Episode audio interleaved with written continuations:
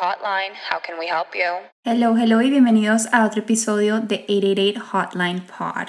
Con sus hosts Pefi y Sophie. Hoy vamos a tener a nuestra segunda invitada del podcast, Margarita Arriagada. Pero antes de contarles un poquito de esta mujer tan increíble, vamos a hacer las afirmaciones del día. Cierren los ojos y repitan después de mí. Soy capaz de lograr todo lo que quiero.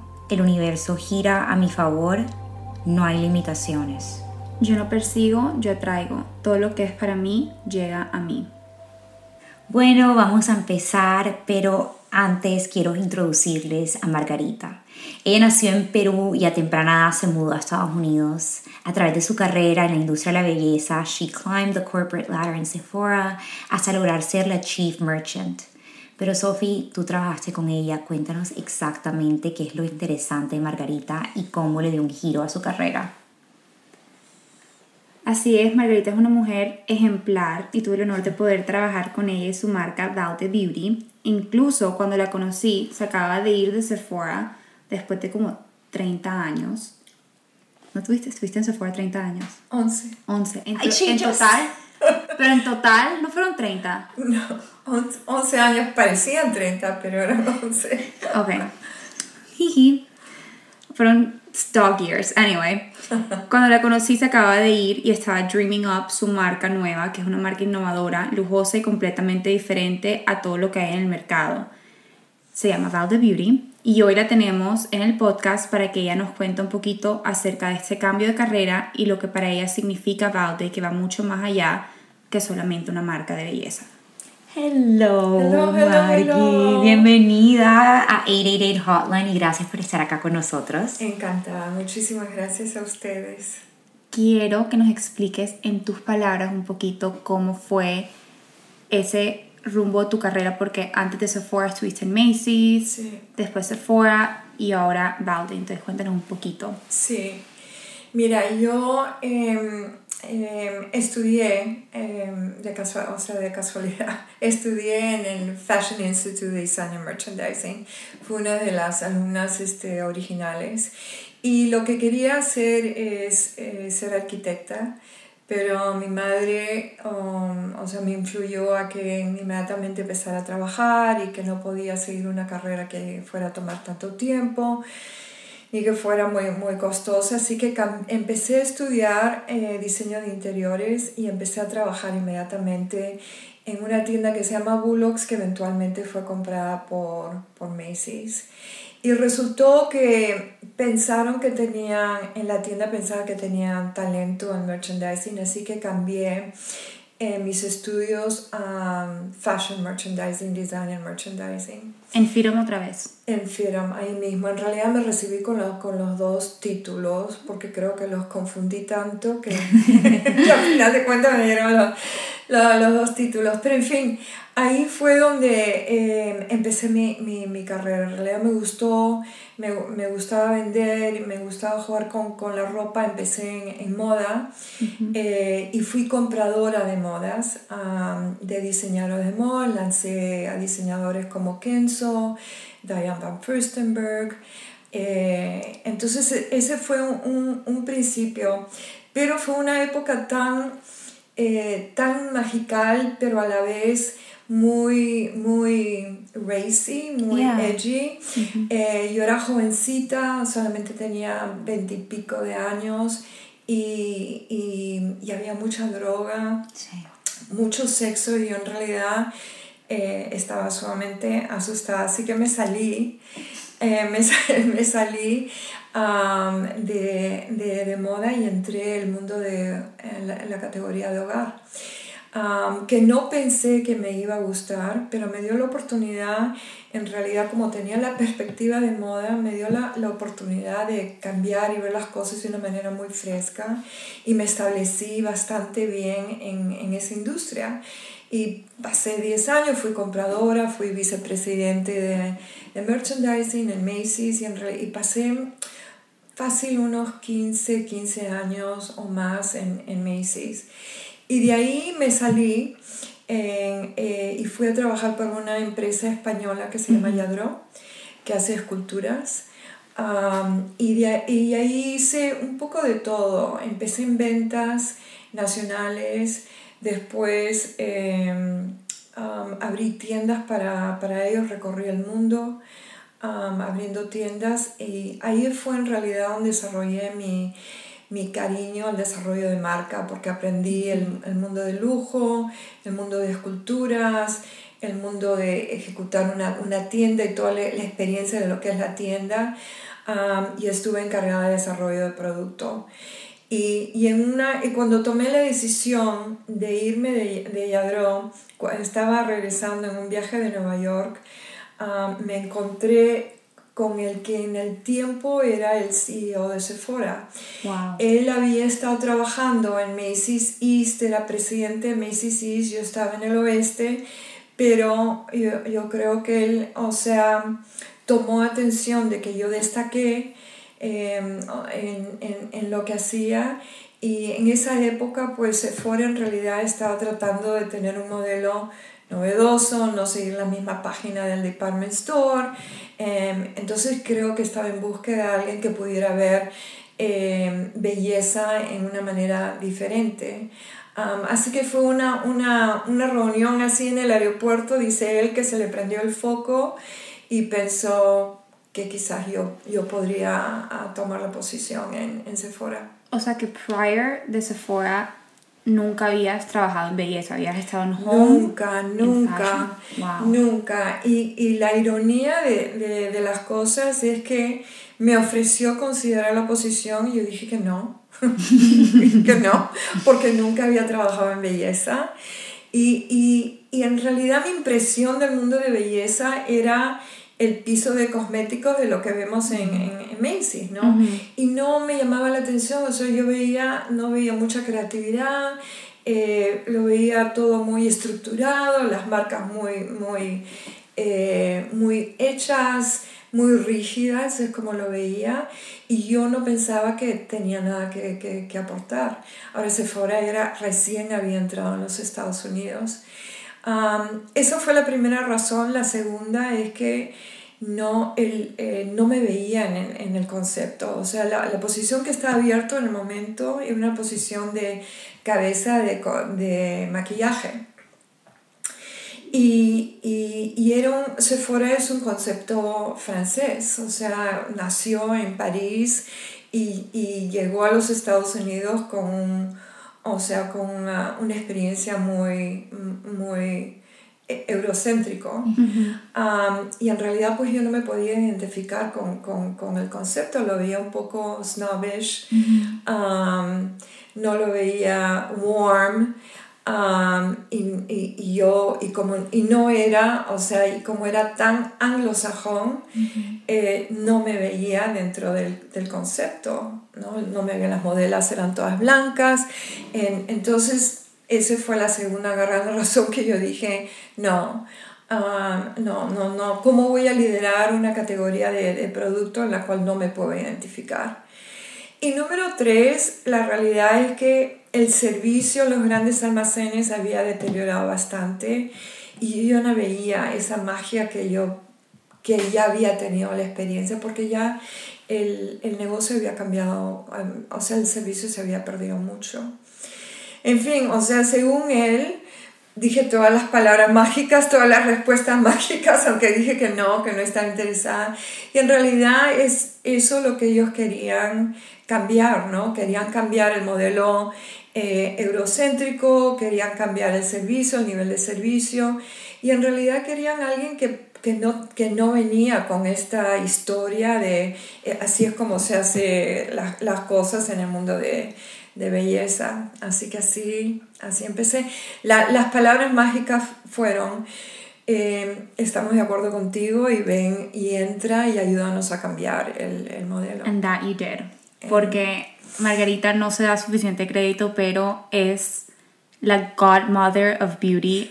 Cambió la industria, cambió Sephora y estuvo ahí para las marcas más grandes de hoy en día. Ella básicamente las ayudó, no las ayudó, las lanzó.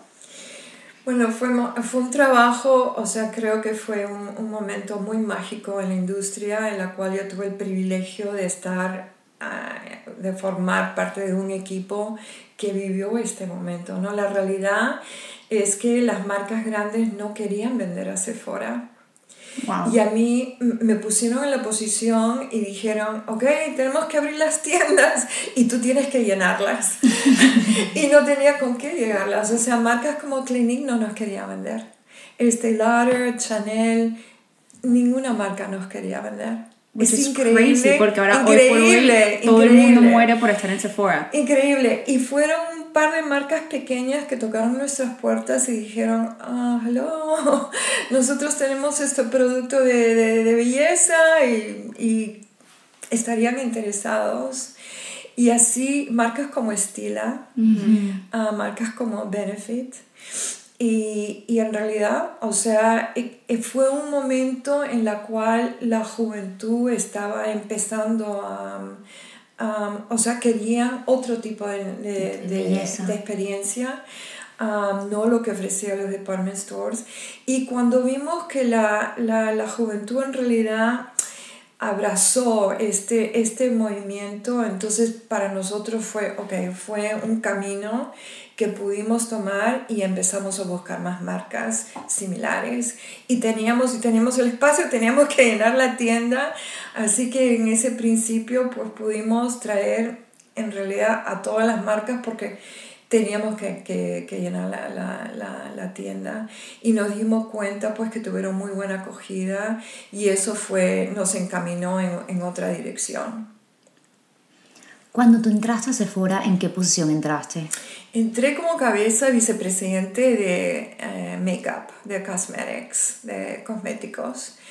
Eh, y al, o sea, en realidad te lo digo sinceramente, el primer año, o sea, la mayor parte del tiempo estuve en pánico porque no, no apenas sabía lo que, lo que estaba haciendo. Eh, y, y me, me, tomó un poquito de tiempo Claro, uno te, te, identificas con el producto, ¿no? O sea, todos usamos maquillaje y productos de cutis, o sea que no es eso, sino que es, no sabía lo que, lo que estaba haciendo, aparte de llenar las tiendas, en realidad no sabía lo que estaba haciendo. Y, y nuestros, nuestros dueños era LVMH, ¿no? Son, o sea, hasta, hasta hoy los dueños de Sephora son LVMH y querían crecer, pero las marcas eran muy pequeñas y no, no podían crecer, o sea, no podían agrandar, no tenían la inversión. Entonces ahí fue en realidad eh, por circunstancias de lo que tenía encima que en realidad me, me, me forcé a desarrollar punto de vista y, y, y, un criterio de cómo íbamos a desarrollar el negocio.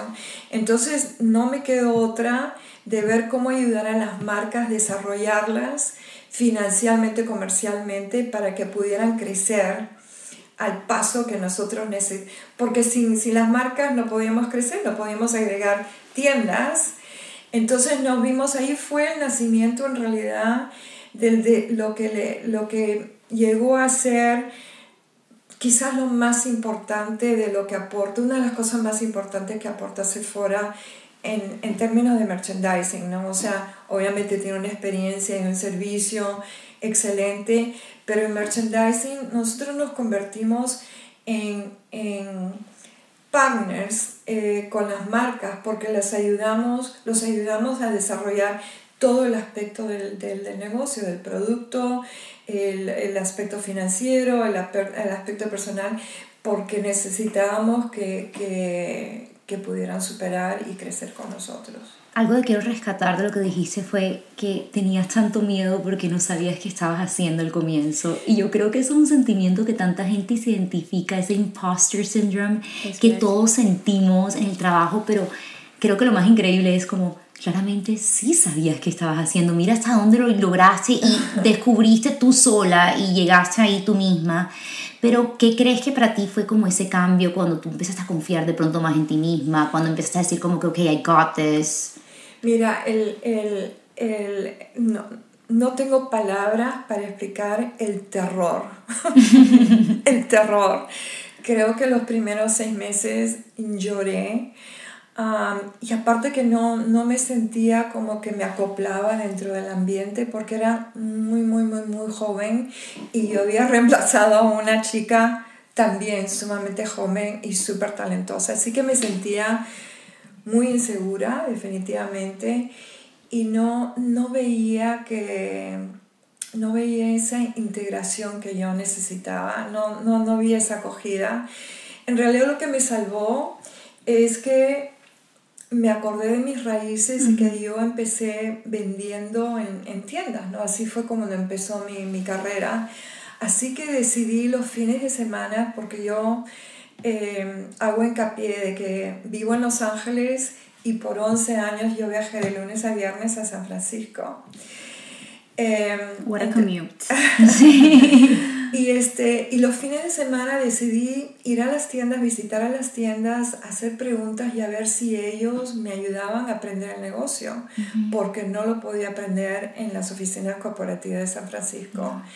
Y en realidad fueron las tiendas las que me, me dieron la oportunidad, me, fueron súper duros conmigo, pero me hicieron trabajar me, o sea, me hicieron trabajar todos los fines de semana para poder ayudarme. Ellos, los, los managers de las tiendas, me dijeron, si tú quieres aprender, tienes que aprender lo que estamos haciendo nosotros y tienes que integrarte, no ser así nomás una ejecutiva que viene y hace preguntas, no, no, tienes que integrarte. Así que me, ellos me, me, enseñaron a desempacar el producto, me enseñaron a vender, me enseñaron a poner producto en, en los estantes, me enseñaron todo.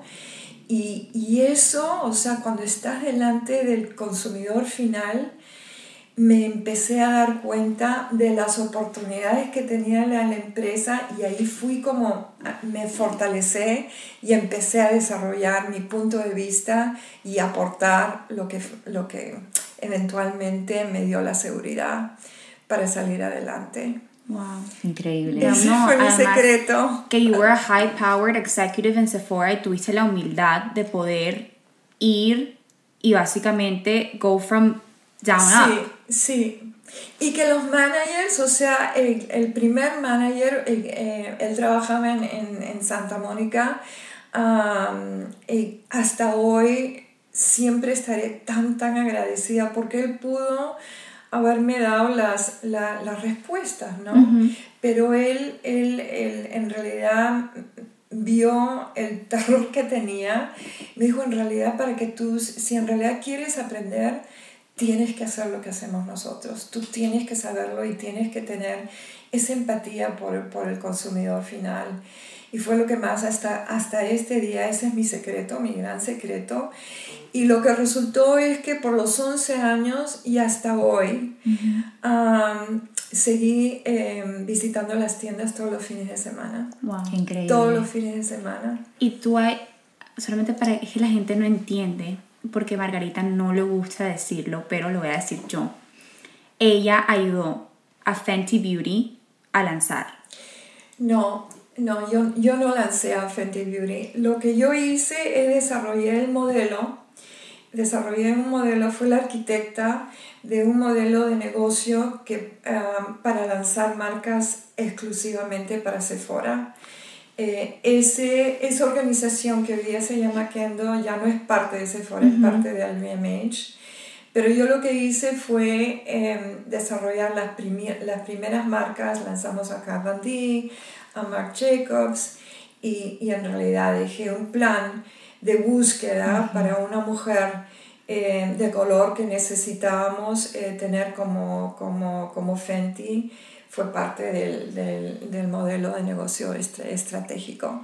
Pero no, so in a way you did. para lanzar. In a way you o sea, planté la semilla, se podría decir, para esa visión. Algo que me gusta bastante es que yo creo que un consejo que para mí siempre ha estado mal, que te dan a veces en Corporate America, es que te debes quedar en una sola industria y que no puedes estar moviéndote de industrias porque eso no se va a ver bien, porque no estás acquiring the skills you need. Yo creo que lo más cool de tu historia es cómo te mueves de una industria a otra y cómo aplicas los conocimientos que te traes de la otra industria, porque al final del día you did climb the corporate ladder. So a pesar de que no seguiste el consejo que te dan, sino todo lo contrario, funcionó bastante. Quería escuchar cómo tú qué opinas de eso y para ti eso fue clave en tu éxito. Totalmente, totalmente. La realidad es que en, el, en la industria del hogar me ayudó ese aspecto, esa perspectiva que traía la moda y vi las cosas diferentes. O sea, yo veía ah, artefactos eléctricos y decía, bueno, ¿y por qué no pueden ser rojo? Y ahora son rojo, verde y de todos colores, pero cuando yo entré, o sea, todo era eh, blanco. Ah, ni, ni, siquiera negro, ni siquiera chrome, era súper aburrido. no, sé cómo, no sé cómo me aguantaron porque yo en realidad no lo veía todo diferente. Y, y cuando ya desarrollé mi seguridad con, con Sephora, en Sephora, vi el, el mundo de, de, belleza, lo vi diferente, lo, lo vi como fun, en cool, y, en fashionable. o sea, acuérdate que era bastante eh, funcional, o sea, las marcas de Lancome y Chanel, ok, tienen su, su historia, pero no era fun and cool eh, o, o, o, trendy. Entonces yo, o sea, yo, yo traté el merchandising de una manera totalmente diferente y no lo hice y, y creo que fue muy importante que desarrollamos, o sea, cuando entré en las marcas, ciertas marcas que estaban ahí estaban todas categorizadas por marca, o sea, que igual que en el department store. Y yo decía, pero ¿por qué? ¿No? Porque el, el consumidor va, quiere, el cliente quiere ir y está buscando maquillaje y quiere ver todo maquillaje. y si quiere ver cutis, todo. Entonces lo empecé a dividir, cosa que me, me lucharon muchísimo, me tuve mucha oposición de la industria hice muchas cosas diferentes porque yo pensaba, oh, why not? Yeah. Why can't it be done? No, and that's what, what that was what sí, made it successful. Sí, y, o, o que de pronto, o, o sea, empecé a seguir tendencias y, o, like, I remember the, the first time I launched lip plumpers de una marca, ¿no? Y, y, y, y, bueno, quise hacer algo en, en bomba. O sea, no, normalmente en el mundo de belleza las cosas son así súper bien preciosas, aquí la ponen, pones uno y tienes la vendedora que te va a mostrar, ¿no? Yo, yo lo veía ah, como que esto es bomba, así que vamos a presentarlo en una manera pues así más, eh, más magnético, con, con, con más ambición. Todo el mundo me decía, you're gonna do what? ¿Y vas a hacer qué? Sí, comprando agresivamente, vamos a traer unas 100 unidades, es una presentación en grande para que para que el cliente se pudiera dar cuenta que esto nosotros pensábamos que era súper importante. Eso no existía antes. Like que, hot and new.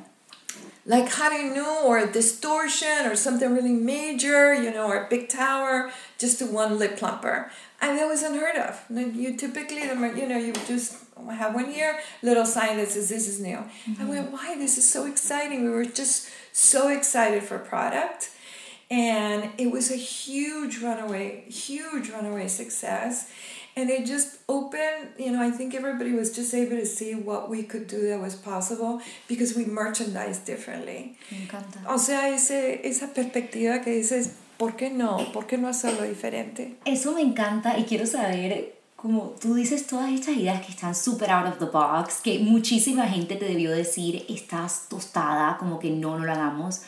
¿Cómo hacías tú para, como tú dijiste, como para decir como, ¿por qué no? Como trust your intuition y por mucho que la gente te dijera que no, tú saber que ese era el camino correcto. Creo que para mí es porque yo no sabía diferente. Como nunca, nunca aprendí lo que era el negocio tradicionalmente, entonces yo pensaba a base de lo que se me venía mi intuición porque es lo único que, que sabía. así que sí, o sea, yo todas las ideas, ignorance was bliss, definitivamente. Eh, gracias a Dios. me encanta. Ahora sí quiero empezar a hablar como que de Bold Beauty porque me parece, ojalá, bueno, estamos viendo un video, puedan ver los productos tan divinos porque no solamente es el producto, sino lo aesthetically pleasing que son. Yo quiero saber ¿Qué pasa cuando tú estás en Sephora? You reach what for many is the dream. Like you made it and, and you did it like by yourself. Y ¿En qué momento decides como, ok, construí todo esto, pero ahora quiero hacerlo por mí misma? ¿O estoy en un cushy job, but I want to leave? Como, ¿Qué pasó por tu cabeza y, y cómo tomaste esa decisión? Sí, gracias. En realidad no me fui de Sephora para abrir mi marca. Okay. Nunca pensé que iba a tener una marca. Yo pensé que mi, mi propósito en la vida era ayudar a marcas y cosa que lo sigo haciendo. O sea, sigo siendo consejera, mentor uh, de muchas marcas, tengo mucha, mucha pasión. Pero la realidad es que, eh, primero, antes que nada, mi madre falleció a fines del 2014 y ella en sus últimos años eh, había sufrido de demencia y yo había pasado pues sus últimos, años con ella y en realidad se había convertido como, como mi hija del, del cuidado y el cariño que, que, le dábamos. Entonces cuando ella falleció eh, se cerró un gran capítulo en, en, en mi vida. Um, número uno. Número dos, la industria estaba en un momento en que social media estaba por explotar. Sí. Yo, o sea, yo ese cambio yo lo venía viendo en que me daba cuenta de que eh, venían, venían clientes con su, con su teléfono y preguntaban, ay, do you have this? I think it was Kylie Jenner. Do you have this, you know, brown lipstick, which, by the way, I think you're wearing, uh, Sofía. Um, y, y, y, ella nunca, nunca decía, ¿no? O sea, nunca dijo qué es lo que estaba usando, pero venía la gente, preguntaba el color y, y las, las tiendas preguntaban, you know, where is this? What do we do? Me di cuenta que lo, Sephora y los retailers iban a pasar a la historia de ser, de influir lo que el, el consumidor final escogía. quería. Sí. Entonces yo veía que se venía una ola y que no estábamos preparados para esa, esa ola que en realidad fue un tsunami, Sí. o sea, fue enorme. Entonces eso lo veía yo en la industria y pensé que iba a haber un cambio muy, muy, muy fuerte.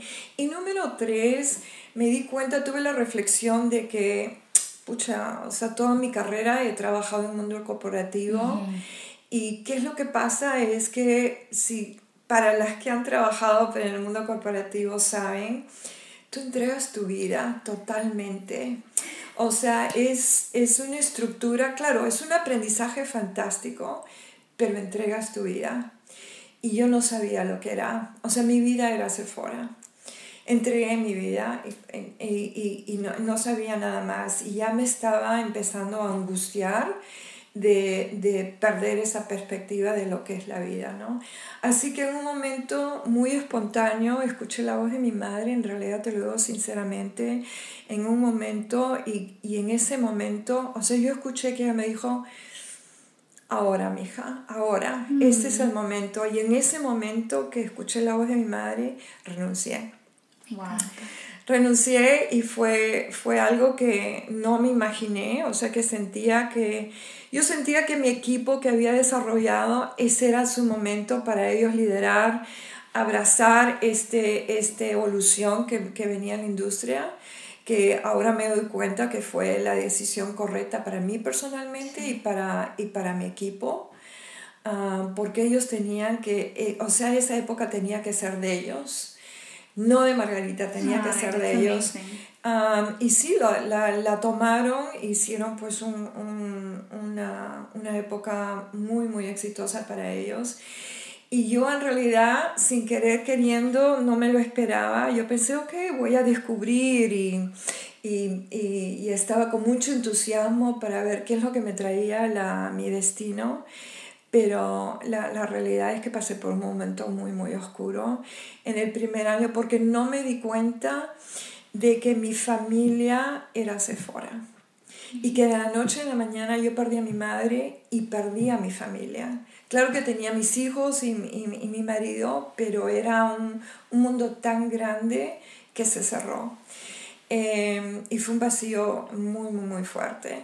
Así que en realidad lo, lo, lo que ocurrió después es que en, en un momento de, de, no sé si de desesperación, porque traté de buscar esa, ese nuevo capítulo, esa otra oportunidad, y eso que lo hice con entusiasmo, entrevisté con muchas empresas, pero no sentí que ninguna tenía la cultura eh, y los valores que podía compartir, porque ya después de un tiempo lo que pasa es que tú ya vas desarrollando tu punto de vista, incluyendo tus valores.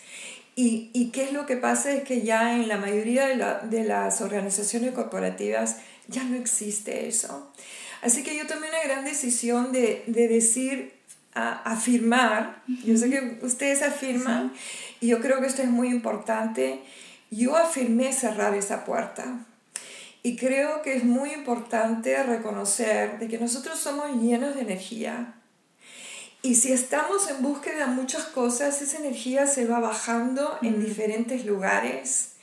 Y yo visualicé eh, afirmar, cerrar esta puerta y dije, no, no voy a ser parte de este grupo, no voy a ser, no voy a, no voy a regresar a retail, no voy a regresar a, a, no voy a hacer esto, no voy a hacer... Cerré las puertas y me imaginé eso ¿Y qué es lo que pasó? Sentí esta energía como que si fuera un río que no se está dividiendo y, y, ese río me dio mucha fuerza. Y así sin querer queriendo, un, dos años después, em, el, para el cumpleaños de mi madre, que es en enero, decidí hacerle un homenaje, hacerle un álbum de fotos que está acá. y, y, viendo su álbum de fotos me, di, me, me acordé lo lo tanto, lo importante que era para ellos usar el labial. Y lo usaba como que si fuera una armadura, ¿no? O sea, le daba seguridad, se veía bella, le daba fuerza. Y en ese momento sentí una llamita dentro de mí que decía, tienes que hacer un homenaje a tu madre con, con un labial. Y así fue como el, el, la idea. Literal, estoy erizada con esta historia, quiero llorar. Pero de las cosas que me parecen tan lindas y que quiero rescatar es, uno, que tienes razón, tú tenías que cerrar ese capítulo y si tú no tomabas esa decisión internamente, no podían llegarte las ideas porque tú ibas a estar bloqueando cualquier idea que te llegara. Y en el momento que tú decidas cerrar, yo creo que todo el mundo siempre se preocupa de cuál es el próximo paso que debo tomar, qué es lo próximo que debo hacer. Y cuando uno se preocupa por eso, a veces se bloquea y no le llegan las cosas. El momento que uno deja ir y el momento que uno, como dice Margarita, cierra un capítulo y simplemente espera que la vida te de ese río. Y le das el espacio para que el capítulo nuevo se pueda abrir. Exacto, y que te lleguen ideas sí, nuevas. Y te lo digo sinceramente, yo creo que espiritualmente para mí fue un rendimiento eh, de ejercitar mi, mi fe. Mi madre siempre ha sido religiosa y bueno, yo soy, yo soy cristiana.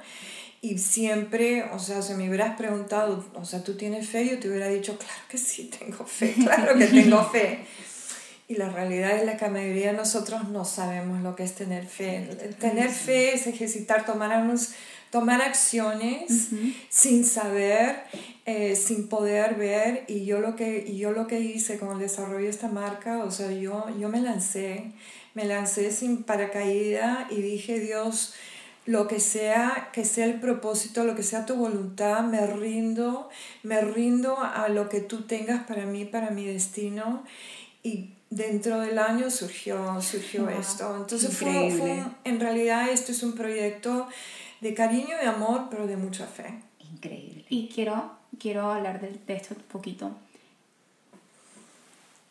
Para los que no saben, Val the Beauty son una marca de pintalabios, lipsticks, pero vienen en un case que es como una armadura. Una armadura que es del cuerpo de una mujer. Es completamente sostenible porque es reusable. Pero quiero, uno, hablar de por qué escogiste la armadura y dos, por qué escogiste lipstick, que también tiene que ver con tu mamá y con su demencia. Sí, eh, bueno, el, el, la reflexión fue que, el, como dije antes, ella sufría de demencia. Y y nosotros por cariño siempre queríamos pues que mi madre estuviera bien y que se viera bonita y yo pensaba que psicológicamente si ella se podía ver bonita en el espejo se, se, se, sintiera bien. Ah, ah, entonces cada vez que sacamos el labial para aplicárselo veíamos que ella se ponía feliz, feliz. y, que, y que ponía sus labios para que la aplicara y se miraba en el espejo sin saber que ella es ella quien se estaba mirando y besaba, besaba el espejo, ¿no? Porque ella veía una mujer bella. entonces, entonces, esa fue la reflexión de cómo es posible que ella no se acordaba de mí, que no sabía que estaba con su hija, pero nunca se olvidó cómo le, cómo le hacía sentir un labial. ¿Cómo es posible la fuerza y el poder entonces, de, lo que es un producto de belleza, ¿no? Entonces, em, para mí, el sentimiento era hacer un producto de un concepto de homenaje a mi madre, pero en realidad por mi madre, a, todas las mujeres, porque lo que celebro de mi madre es lo que pienso que nosotros todos tenemos dentro, tenemos una fuerza, un potencial, somos bellas. Eh, y, quería, quería algo que fuera, que se sintiera como una celebración y un, homenaje.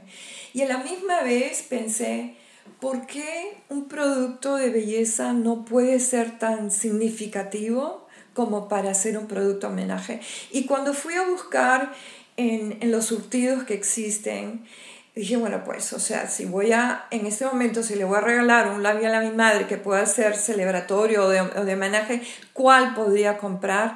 Y no encontré nada que me llenaba o, o, que tuviera ese, que fuera tan personal, ¿no? Claro que hay productos bellos, pero nada tan personal. Entonces, Ahí, ahí, me mandé a hacer algo, no sabía lo que iba a hacer, pensé que, o sea, que tiene que ser un, un, labial súper bonito.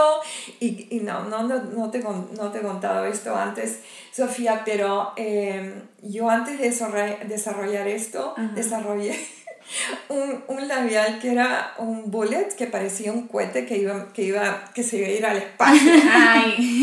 un super bullet. Y dije, oh my God Claro, yo lo veía bello, pero ¿qué hago haciendo con un, un que parecía que nada que ver, ¿no? Con todo, todo el problema que tenemos con las armas y los bullets y todo lo demás. dije, no, oh my God. Y tuve que, que, tuve que volver a empezar con el desarrollo. Y en realidad vino de un, de un lugar muy artístico. Eh, trabajé con una diseñadora ya después de haber hecho no sé cuántos diseños y me decía, pero ¿qué es? ¿Qué es realmente lo que tú quieres, mujer? ¿Qué quieres?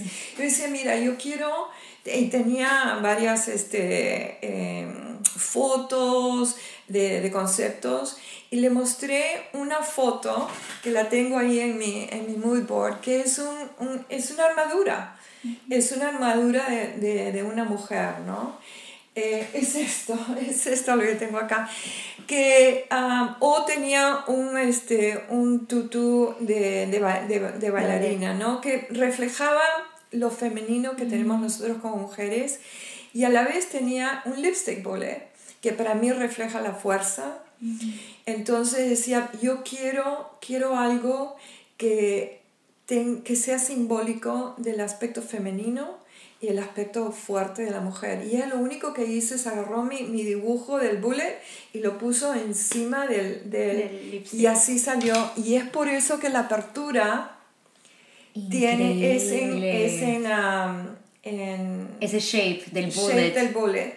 Increíble. No, es un concepto, como les dije, súper innovador, amazing. Y ya tú sabes, porque te conté, yo tenía una amiga que trabajaba en la empresa que tú utilizaste para hacer este tooling y me dijo que no hubo una persona más específica que Margarita y se demoraron meses en desarrollar el empaque por la visión tan específica que Margarita tenía, pero más que eso no es tanto el diseño, sino lo que viene atrás del diseño, lo que significa para ti tener ese armor en tu cartera que by the way, la fórmula también le prestaste la misma atención. Es una fórmula completamente lujosa, comparable a todas las marcas altas del mercado y se siente bien, o sea, también es como skincare for your lips.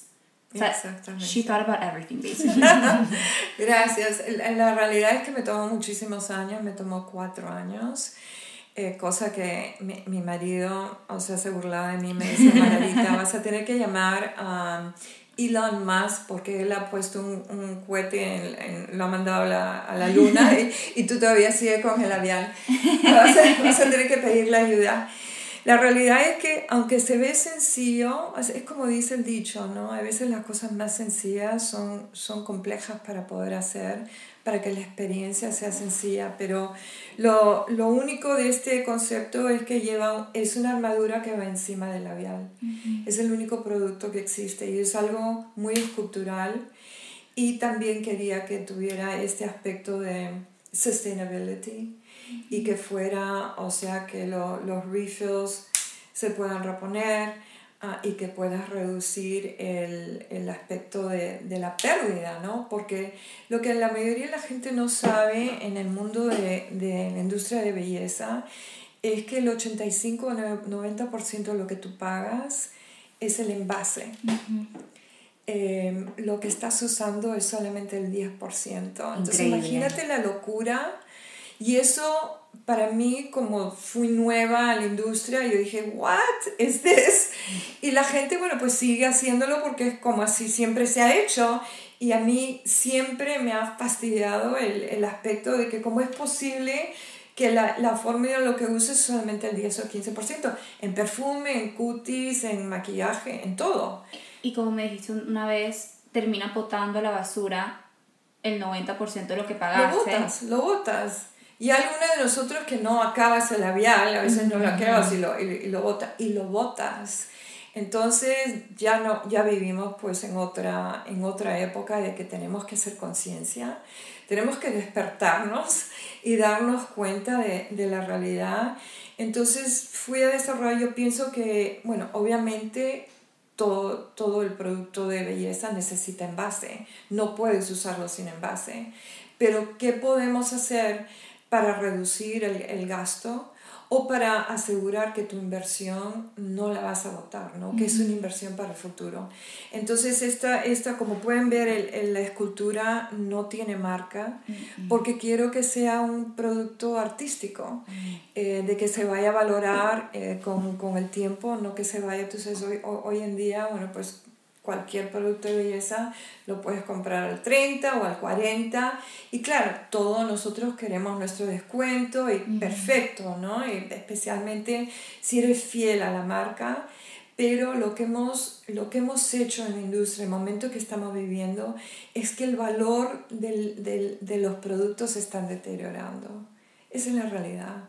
Y yo lo que quiero es, es que destaque, eh, de que se valore eh, más especialmente sabiendo que tiene un valor añadido porque es tan personal. No, y es el regalo perfecto, así que si están pensando en regalarle algo a alguien que sea especial, Val the Beauty is the way to go. Muchísimas gracias. Pero bueno, creo que ahora ya podemos hacer preguntas y respuestas. Perfecto. Hagamos la pregunta número uno. Y acá preguntan si pudieras volver a escoger tu path, ¿sería igual al que escogiste o cambiarías algo? No, no cambiaría nada. No, no, no, no. En definitivamente que yo entiendo de que en el rumbo en que vamos eh, es para poder aprender, así que no, no tengo ningún, um, ningún rencor, eh, para nada. Agradecida. Me doy, todo el mundo está súper feliz de que eres peruana porque qué orgullo latino. ¡Ya! Definitivamente, gracias. Arriba Perú. Arriba Perú. Algo que estábamos hablando ahorita antes de empezar a grabar era eh, que lo describen perfecto en esta pregunta, como lidio con el miedo de atravesar e intentar cosas nuevas. Quiero compartirles otro secreto. Me encanta. Eh, he tenido, se supone que tenía una carrera exitosa. La mayoría de la gente diría exitosa. Todo el mundo dice. Sí. Toda mi vida yo he vivido aterrorizada. No, te, no, no, te lo Es digo verdad. sinceramente. Es verdad, me o sea, consta. hay gente que vive o quizás con ansiedad o con, o con, otro, con otras este, condiciones. Yo siempre he vivido aterrorizada.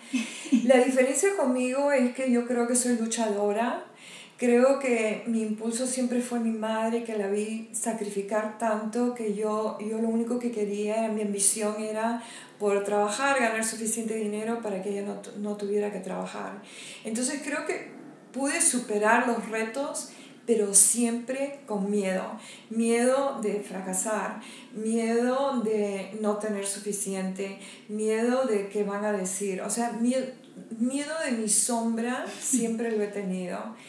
Y el miedo más grande eh, que he tenido en mi vida fue cuando lancé esta marca, porque eh, es una marca personal. O sea, pude haber, me pregunté 20 mil veces, ¿por qué no desarrollaste una marca de ingredientes o de algo que pudiera ser objetivo y no tan personal como en realidad lo es. Porque, o sea, mi, quién soy yo está en, en la marca. Entonces me puse en una situación lo más vulnerable siendo tan temorosa como es posible. Así que eh, la marca me, me ha forzado a enfrentarme a mis, a mis temores ¿Y qué es lo que ha pasado? Es que me he dado cuenta, ya finalmente, en esta época de mi vida me he dado cuenta que los temores es parte de lo que tenemos que aceptar y que cada vez que tú aceptas y pasas por el temor, te fortaleces. No, no, te dejaste llevar por el miedo, que siempre estuvo ahí. Al principio sí, o sea, me tomó cuatro años en gran parte por el miedo oh my God, what am I doing? ¿Qué van a decirle? O sea, you know, yo me imaginaba, después de haber aconsejado a tantas marcas, imagínate, la voz que decía, everybody's gonna be looking at you, you know, to see if you're putting your money where your mouth is. O sea, yo me decía tantas cosas que me aterrorizaban. Y finalmente, cuando el día después que le lancé, dormí como bebé, porque me sentí fuerte, me sentí fuerte, me sentí como que ok, I did this, this was hard, but I did it. Y cada vez que tú te enfrentas a estos temores y los pasas, porque no te van a hacer nada, te, te, te, te, conviertes más fuerte. Ahí es donde está nuestra fortaleza y nuestra sabiduría. Es tomar la decisión de vivir, es tomar la decisión de, a pesar de que tienes el temor, seguir atravesando, luchándolo y tomar acción y no quedarte sentada por el temor y no quedarte paralizada por el temor. ¿Y qué es lo que pasa? Que el temor poco a poco se va disminuyendo. Claro que sí. What a boss. Acá la próxima pregunta que nos hacen es, ¿qué es lo más difícil de crecer en el mundo corporativo o Climate Corporate Ladder siendo una mujer latina? Primero siendo mujer y dos siendo latina. O sea, ser mujer en el mundo corporativo es muy duro uh, porque sí, sigue siendo dominado de, de hombres y, e increíble, pero en el mundo de belleza, de la cual el 85% del público es mujeres, las que compramos para los hombres y para nosotros, eh, las cabezas, de la, creo que el 90% de las eh, instituciones de belleza son hombres, apoyados por mujer. Así que ni siquiera me toques el tema, porque es un gran tema para mí, para, para otro día, pero a mí, a mí, para mí es una, una gran pasión poder ver, ayudar um, a que las mujeres, y especialmente las mujeres de color, y nosotros latinas seguimos adelante. Pero todo fue un reto. Fue un reto porque fui una minoría aunque tenía una posición alta, pero dentro de ese, ese ah, equipo ejecutivo yo era la única eh, mujer, de color. Mujer de color. Entonces, claro, yo puedo tener un gran punto de vista, pero es una voz contra siete. Entonces fue muy, muy Pero fue difícil but you did it and you paved the way para todas las otras mujeres. Muchísimas gracias. Creo que, creo que tomó, sí creo que sembré semilla, creo que tomó mucho tiempo y ahora lo que pienso es que teniendo otras perspectivas ya más um, desarrollada, pienso que tenemos que unirnos, tenemos que ayudarnos, tenemos que llevar a toda, o sea, agarrarnos de las manos y ayudarnos en realidad y ser una voz fuerte porque tenemos que, em, tenemos que aprovechar este momento que creo que es un momento muy fuerte para la evolución de la mujer latina. I love it. ¿Qué le dirías a cualquiera de nuestros oyentes que hoy en día sueña con tener su propia marca de belleza, ¿qué consejo le darías? Mira, el mundo es sumamente competitivo. Ah, hoy en día está sumamente saturado y, y, estamos con la desventaja de que hay, como es tan lucrativo, hay muchas eh, organizaciones, compañías grandes que pueden poner mucho dinero para comprar al consumidor final, ¿no? Ya lo sabes, o sea, incluyendo las celebrities, eh, o sea, quien tenga público puede comercializar una marca de belleza y nosotros estamos, em, las que estamos en, recién empezando, luchamos contra eso. Entonces yo creo que siempre va a haber oportunidad y que, y que lo que es importante para poder contrarrestar a esas fuerzas que, que, que, existen, que tienen mucho, unos bolsillos muy grandes, es ser súper, súper genuina en la visión de lo que estás tratando de, de, aportar y que, pueda, y que puedas diferenciar, ¿no? O sea, al, al, al final de, del día, lo más importante es qué es lo que estamos ayudando, ayudando para mejorar las vidas de los demás. O sea, en, en qué manera, de nuestra manera, nosotros estamos aportando algo de valor.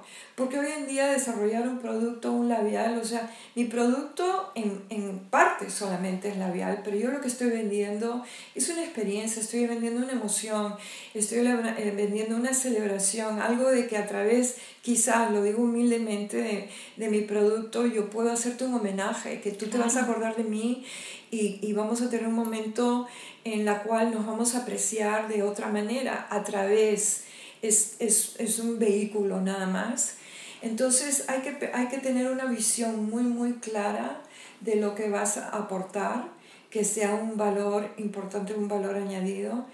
Y lo demás es, es este, perseverancia, ¿no? porque la, la mayoría de los, los, negocios este, no salen adelante porque you give up. Yeah. And you, you, know, you have to be able to see your vision through um, and, you know, and stick with it. Algo que a Sofía a mí nos preguntan mucho y también te lo están preguntando, a una oyente de Perú, es qué fue lo más difícil de emigrar y cómo empezaste tu camino en USA. ¿Tenías planes de alguna vez volver a Perú? ¿Tus planes siempre fueron quedarte en Estados Unidos? Cuéntanos un poquito sobre eso. Sí, o sea, eh, acuérdate que yo eh, era una niña muy asustada. Desde pequeña fui, fui, muy asustada. Mi madre, o sea, mi madre fugó de lo, de, de, del Perú y siempre nos decía, cuando íbamos en rumbo, no, vamos a ir al, al mundo, a la, a la, ciudad de, de, Disneylandia, que para mí ah. desde muy pequeña era algo pues este, mágico, ¿no? Te lo digo sinceramente, yo soy muy orgullosa de ser, de ser, de ser peruana y soy latina, creo que me da muchas, me, me enriquece muchísimo y me ha dado muchos valores, pero eh, también presencié cosas muy, muy, muy feas, ¿no? En, en, realidad, en razón por mi madre, porque mi madre fugó de, de, del Perú. Así que yo, eh, yo me acoplé a, a, este, a este país bastante bien. Lo que la mayoría de la gente no le gusta de los Estados Unidos es lo que me gusta a mí. Me gusta la diversidad, me gusta que es amplio, me gusta la democracia, me, me gusta que, el, que tú, o sea, que en realidad puedes ser libre y puedes tener un aprendizaje y tener, y tener éxito. En, a, pesar de todas las quejas de este, de este país, um, es tú le puedes sacar lo que tú le pones empeño. Totalmente. ¿Cuáles son las claves para el éxito según tú?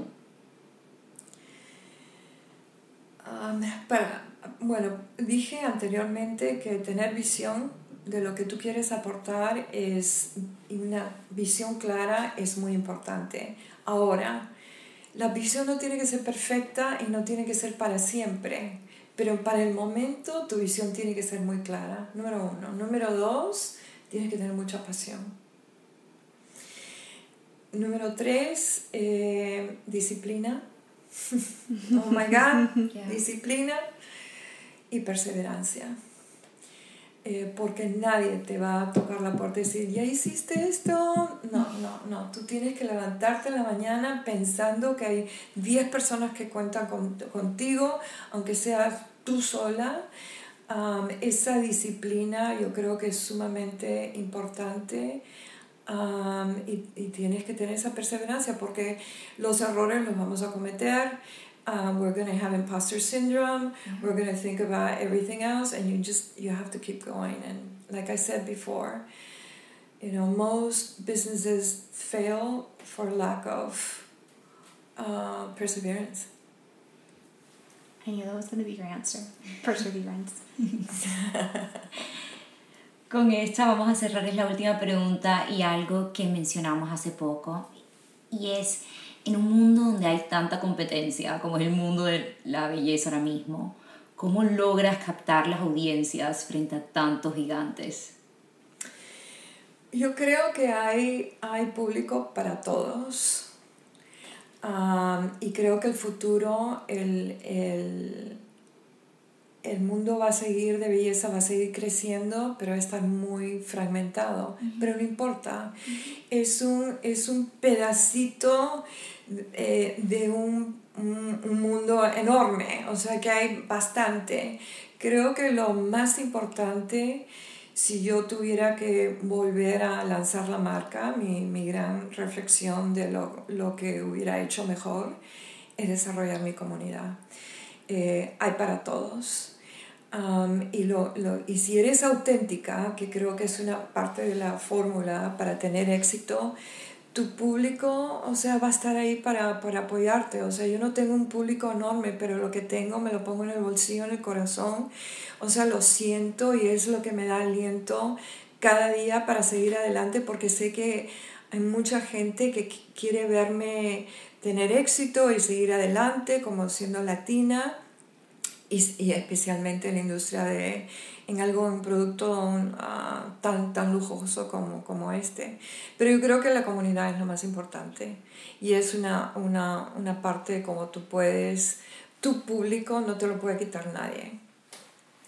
De verdad que gracias. Yo sé que todos los que están escuchando, igual que yo, yo salí como con 10 años de vida de inspiración. Tengo ganas de hacer de todo después de escucharte a ti. De verdad que gracias por tomarte el tiempo de hablar con nosotras, por contar tu historia y también por pave the way, porque ahora somos muchas las que podemos seguir tus pasos y aprender todas las lecciones que nos enseñaste. Muchísimas gracias. Eso, o sea, soy, me siento eh, muy privilegiada de poder compartir esta, este, este rumbo y la experiencia. Yo creo que cada uno tenemos nuestros rumbos propios, o sea, compartimos quizás alguna sabiduría, pero lo más importante creo yo es que escuches tu voz interna, porque ahí es donde está nuestra alma, ahí es donde nosotros nos comunicamos con nuestro Creador, para mí, con, con, con Dios, y, y, y, no el resto de lo demás. O sea, lo demás son, son temores que no son reales. Amén. I mean, like I always say, you're the goat.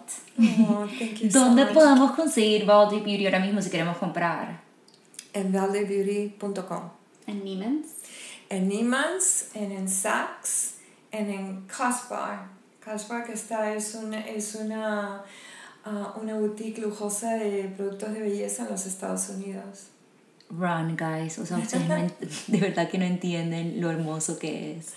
Bueno, este fue todo el episodio. Los queremos, las queremos. Gracias por escucharnos y nos vemos la próxima. Bye, guys. Chao. Adiós.